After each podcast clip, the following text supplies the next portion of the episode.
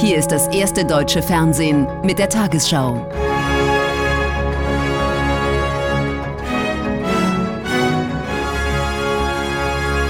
Heute im Studio Judith Rakers. Guten Abend, meine Damen und Herren, ich begrüße Sie zur Tagesschau.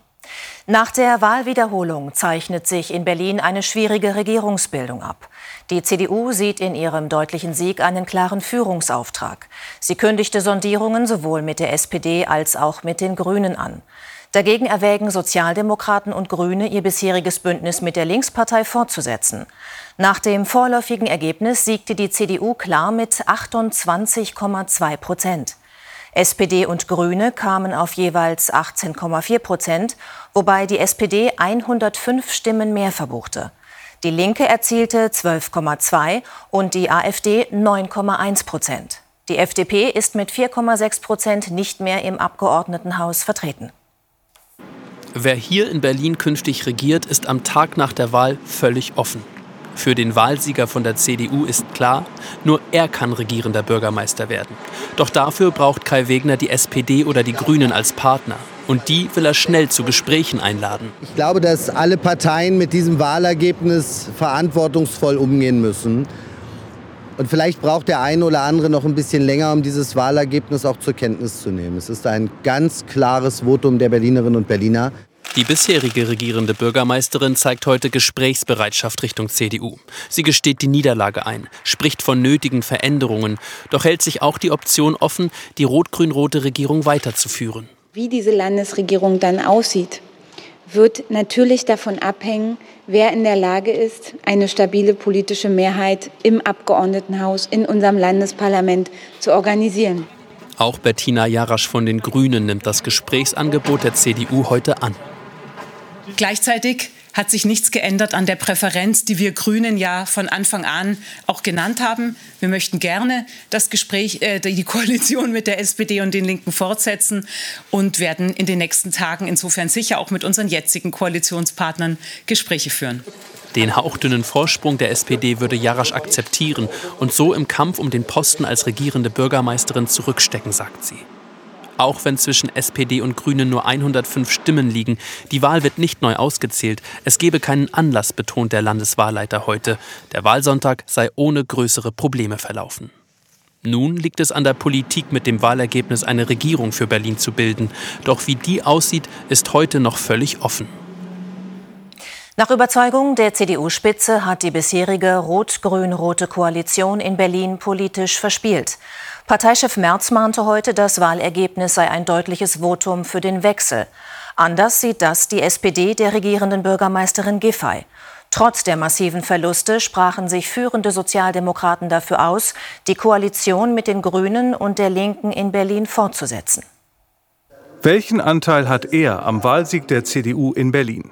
Die Themen Sicherheit und Migration waren für viele wahlentscheidend und Friedrich Merz hatte sich in der Diskussion über die Silvesterkrawalle auch polarisierend über Schüler mit Migrationshintergrund geäußert, von kleinen Paschas gesprochen.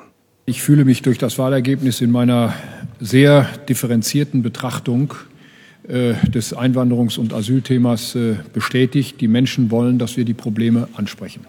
Die FDP zum zweiten Mal in Folge raus aus einem Landesparlament. Folgen für die Arbeit in der Bundesregierung? Erstmal keine, sagt Parteichef Lindner. Die FDP stelle sicher, dass die Ampel in der politischen Mitte bleibe. Lindners Botschaft an die Grünen? Eine Politik gegen das Auto ist ganz offensichtlich nicht im Interesse der Menschen. Und deshalb äh, werden wir weiter dafür sorgen, dass es Wahlfreiheit bei den Verkehrsträgern äh, gibt. Die Grünen-Chefin betont FDP freundlich, bedauert, dass die Liberalen das Berliner Abgeordnetenhaus verlassen müssen. Aber inhaltliche Zugeständnisse an den Ampelpartner lehnt sie ab. Ich glaube, wenn das immer die Logik wäre, es gibt Landtagswahlen und danach wird dann ausgerichtet, der kriegt hier ein bisschen mehr, der kriegt hier ein bisschen mehr, würden wir nicht mehr arg sinnvoll zusammenregieren. Und auch die SPD will von mehr Rücksicht auf die angeschlagene FDP nichts wissen. Parteichefin Esken erinnert daran, dass auch die SPD Probleme hatte, damals, als sie noch der kleinere Koalitionspartner war. Dann ähm, äh, sozusagen zu rudern und ständig nach Profil, Profil zu rufen, ähm, wird nicht helfen, sondern es geht vor allem um die verantwortungsvolle Zusammenarbeit für das Wohl des Landes. Außerdem sagt Esken, die FDP habe in der Ampel durchaus etwas durchgesetzt, zum Beispiel Entlastungen für Steuerzahler. Eine Woche nach dem schweren Erdbeben im türkisch-syrischen Grenzgebiet ist die Zahl der Toten nach offiziellen Angaben auf mehr als 37.500 gestiegen. Für die Helfer schwindet die Hoffnung, noch weitere Überlebende in den Trümmern zu finden.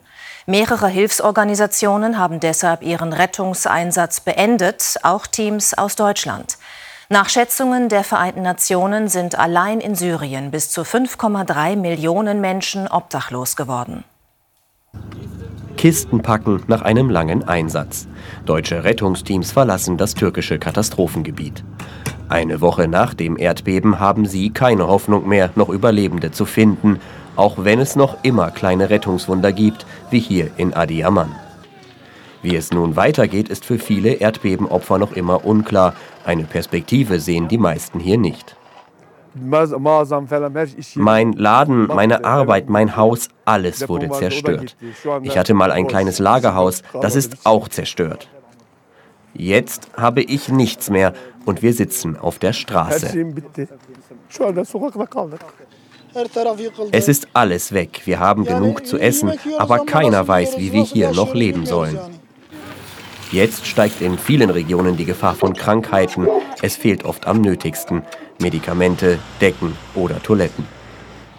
In Syrien ist die humanitäre Lage noch angespannter. Die Vereinten Nationen hatten gestern eingeräumt, man habe die Menschen hier im Stich gelassen. Doch das soll sich nun ändern. Die Rettungsphase, in der man noch Menschenleben gefunden hat, geht nun zu Ende. Nun beginnt die humanitäre Phase, den Menschen eine Unterkunft, psychologische Hilfe, Essen, Schule und eine Perspektive zu geben. Das ist nun unsere Aufgabe.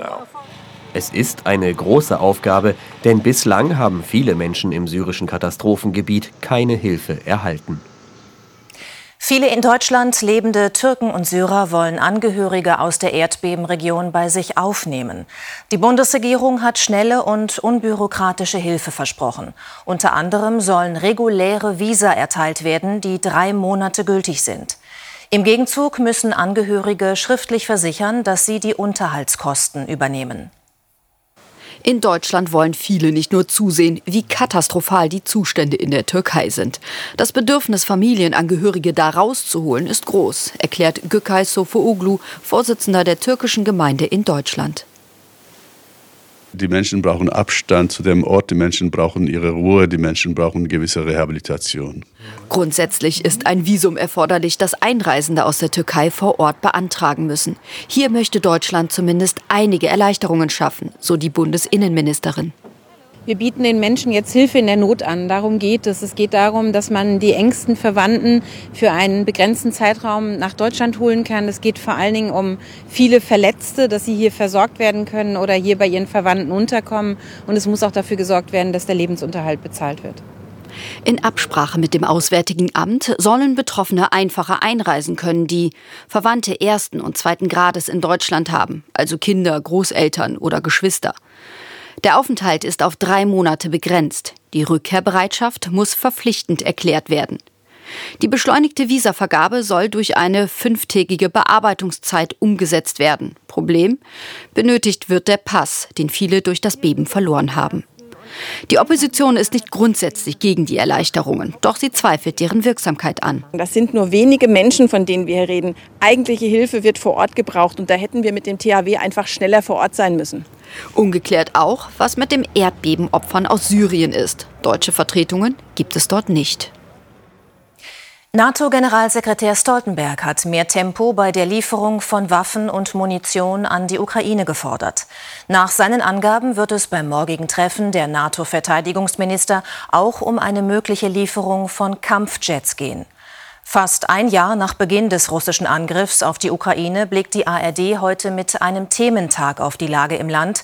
So hat unser Korrespondent Vasili Golot traumatisierte Soldaten begleitet. Wir fahren an einen Ort in der Region Kharkiv, von dem wir nicht sagen dürfen, wo genau er sich befindet. Denn hier kümmern sie sich darum, Soldaten psychisch zu stabilisieren. Ein einwöchiges Reha-Programm mit Fokus auf Gesprächstherapie. Je mehr ein Soldat versucht, sein Problem zu verbergen, desto negativer sind die Folgen bis hin zum Selbstmord. Das Projekt ist nicht staatlich finanziert, sondern lebt von Spenden, vor allem aus dem europäischen Ausland. Es gibt bis zu 80 Therapieplätze. Einen davon hat Andri bekommen. Er war vor wenigen Stunden noch an der Front. Du verstehst, dass es Dutzende Fälle gab, in denen du hättest getötet werden können. Viele dieser Männer haben traumatische Erlebnisse gehabt. Sie hörten rund um die Uhr Schüsse, sahen Kameraden sterben. Was sie hier zu leisten versuchen, ist psychologische Erste Hilfe. Das ist Andri am vorletzten Tag seines Reha-Programms. Du verwandelst dich aus einem Wilden langsam wieder in einen zivilisierten Menschen. Wenn du die Möglichkeit hast, dich auszuruhen, in Ruhe zu schlafen, dich zu rasieren und vollwertig zu essen. Ein kurzer Moment der Ruhe, bevor es wieder zurückgeht an die Front. Die Reportage von Vasili Golot läuft im ersten gleich im Anschluss an diese Tagesschau. Im Verlauf des Abends gibt es zwei weitere Dokumentationen zum Ukraine-Krieg. Erneut haben Zehntausende Menschen in Israel gegen die geplante Justizreform der rechtsgerichteten Regierung von Premierminister Netanyahu demonstriert. Anlass waren erste Beratungen in einem Parlamentsausschuss. Dort protestierten Oppositionspolitiker lautstark gegen den Plan, das oberste Gericht zu entmachten.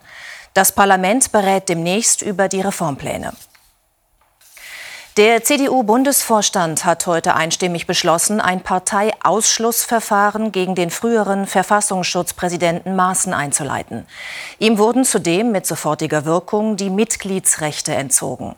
Dem 60-Jährigen wird parteischädigendes Verhalten vorgeworfen, weil er eine Sprache aus dem Milieu der Antisemiten und Verschwörungsideologen gebrauche. Mit mehreren Gedenkveranstaltungen ist in Dresden an die Zerstörung der Stadt vor 78 Jahren erinnert worden.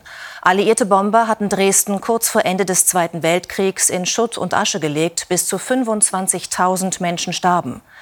An einer Menschenkette im Stadtzentrum beteiligten sich nach offiziellen Angaben Tausende. Sie gedachten der Opfer des Zweiten Weltkriegs und auch des Angriffskriegs in der Ukraine. Der Super Bowl ist eines der größten Sportereignisse weltweit. Im diesjährigen Footballfinale in den USA konnten sich die Kansas City Chiefs mit 38 zu 35 gegen die Philadelphia Eagles durchsetzen und damit die begehrte Trophäe gewinnen. Eine Premiere gab es auch. Spielmacher beider Mannschaften waren erstmals zwei schwarze Teammitglieder. Patrick Mahomes, Kansas City. Quarterback-Superstar Patrick Mahomes. Der Triumph der Kansas City Chiefs ist auch seiner und es hätte nicht dramatischer sein können. Die Philadelphia Eagles machen von Anfang an Tempo und die ersten Punkte. Doch Mahomes zeigt, warum er zu den besten Quarterbacks gehört. Ein Kunstwurf, Touchdown, Ausgleich. Ein Super Bowl auf Augenhöhe. Im ersten Duell zweier schwarzer Quarterbacks in der Super Bowl-Geschichte. Nicht mal 10% der Final-Quarterbacks bisher waren schwarz. Kurz vor der Halbzeit Schockmoment für Mahomes. Sein eh schon lidierter Knöchel aber hält. Sekunden vor Ende steht es unentschieden. Es droht die Verlängerung. Doch dann macht dieses Field Goal den entscheidenden Unterschied und Mahomes die Kansas City Chiefs zum Super Bowl-Gewinner. Und sie feiert ihr Bühnencomeback sieben Jahre nach ihrer letzten Tour. Superstar Rihanna.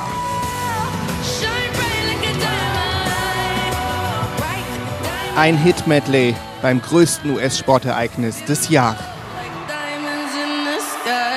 Jubel der Fans auch auf der Fanmeile, wo vor allem die waren, die sich die tausende Dollar teuren Tickets fürs Stadion nicht leisten konnten. Und nun die Wettervorhersage für morgen Dienstag, den 14. Februar. Ein kräftiges Hoch sorgt für ruhiges und teils neblig trübes, teils sonniges Wetter. Heute Nacht gibt es zunächst vor allem in den nordöstlichen Landesteilen und im Umfeld der Donau Nebel oder Hochnebel, später auch im übrigen Land. Morgen bleibt es im Nordosten und in manchen Flussniederungen teilweise den ganzen Tag über trüb, sonst wird es aber sonnig. In der Nacht in Küstennähe noch 4, an den Alpen minus 6 Grad. Morgen bei Dauernebel an der Donau 0, mit viel Sonnenschein im Westen bis zu 14 Grad. Am Mittwoch bleibt es bei dem ruhigen Hochdruckwetter. Im Süden und Südosten auch noch am Donnerstag, im Norden und Nordwesten dann aber viele Wolken mit Regen. Am Freitag insgesamt wechselhaft und vor allem im Nordwesten stürmisch. In den Tagesthemen mit Aline Abud geht es um 22.15 Uhr um die Frage, warum eine Woche nach dem Beben in den Rebellengebieten in Syrien kaum Hilfe ankommt. Außerdem beschäftigen wir uns mit dem Hundekot-Eklat beim Staatstheater Hannover. Ich wünsche Ihnen noch einen schönen Abend.